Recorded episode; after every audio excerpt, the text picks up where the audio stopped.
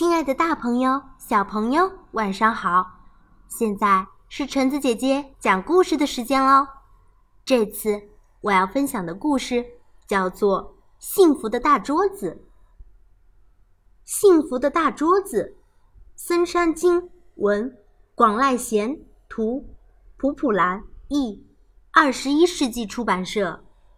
兔奶奶正在吃晚饭，她面对着大桌子。独自吃着晚饭。就在一年前，他的对面还坐着兔爷爷。那时，桌子上总摆着兔爷爷喜欢的水果，兔奶奶喜欢的花。三年前，他们小儿子还住在家里。吃过晚饭，他经常坐在自己的位子上，边弹吉他。边唱歌。他本来和父亲一起做木匠活突然有一天，他离开了家。他说：“我想当海员，到全世界的海洋去航行。”再早一点，二儿子和两个双胞胎女儿也住在这里。二儿子想成为出色的厨师。到另一个镇上的餐厅当学徒去了。双胞胎女儿呢？一个想当护士，另一个想成为芭蕾舞演员，于是各自住进了学校的宿舍。六年前，大女儿和大儿子也都在这儿。现在，大女儿嫁到远处，已经有两个小宝宝了。大儿子。在郊区的汽车厂里工作。六年前的那些日子，他们一家八口围着这张大桌子吃每一顿饭，而且吃饭、喝茶、聊天、休息的时候，一家人也一起围坐在大桌子的旁边。其实，六个孩子小时候就是这样的。孩子们在桌子上写作业、看图画书、下棋。有时，他们还会躲进桌子底下玩捉迷藏、过家家。这张大桌子是小儿子出生后不久摆在这儿的。那时候，孩子们的妈妈，也就是现在的兔奶奶，经常在这张桌子上烫衣服。做蛋糕，剥豆子，补衬衫。桌子、椅子，都是孩子们的爸爸，也就是兔爷爷亲手做的。随着孩子们的长大，小椅子一把接一把的改成了大椅子。等所有的椅子都一样大了，孩子们却开始一个接一个的离开。最后，六个孩子都离开了家。孩子们时不时会寄信、寄照片回来，偶尔也会回家探望。但是，六个兄弟姐妹聚在一起的情形，一次也没有过。吃完晚饭，兔奶奶伏在空荡荡的桌子上，想念着她的孩子们。不管哪个孩子做了错事挨了骂，都会躲到这张桌子底下，怎么喊呢也不肯出来，还在底下涂鸦。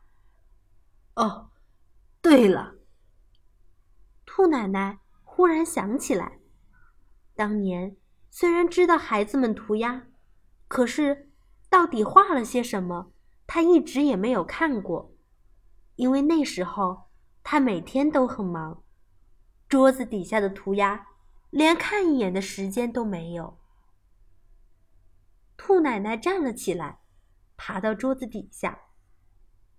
哎，还真不少呢。嗯，这张图画的不错。哎，这是谁写的字呢？我来瞧瞧。写的是什么？呵呵，仔细地看着一幅幅的涂鸦。兔奶奶的耳旁响起了孩子们的哭声、笑声和叫喊声：“妈妈，妈妈，妈妈，您在哪儿啊？”“哎，我在这儿。”兔奶奶不由自主地回答，吃惊地看了看四周。“您在这儿呀？”桌子的一头冒出了小儿子的脸。“是你呀。”什么时候回来的，妈妈？您在桌子底下干什么呀？小儿子坐在了自己几年没有坐过的椅子上。还是这里最自在。我有时还梦见回到这儿呢。在梦里呀，我一直是个小小孩，和妈妈和大家一起围坐在这张大桌子旁。是啊。那时候可是真热闹。兔奶奶望着大桌子，点了点头。对了，下个月是您的生日，我们兄弟姐妹聚一次怎么样？我这就跟哥哥姐姐们商量。能这样，我太高兴了。小儿子住了两个晚上，回码头去了。又剩下了兔奶奶一个，孤零零的。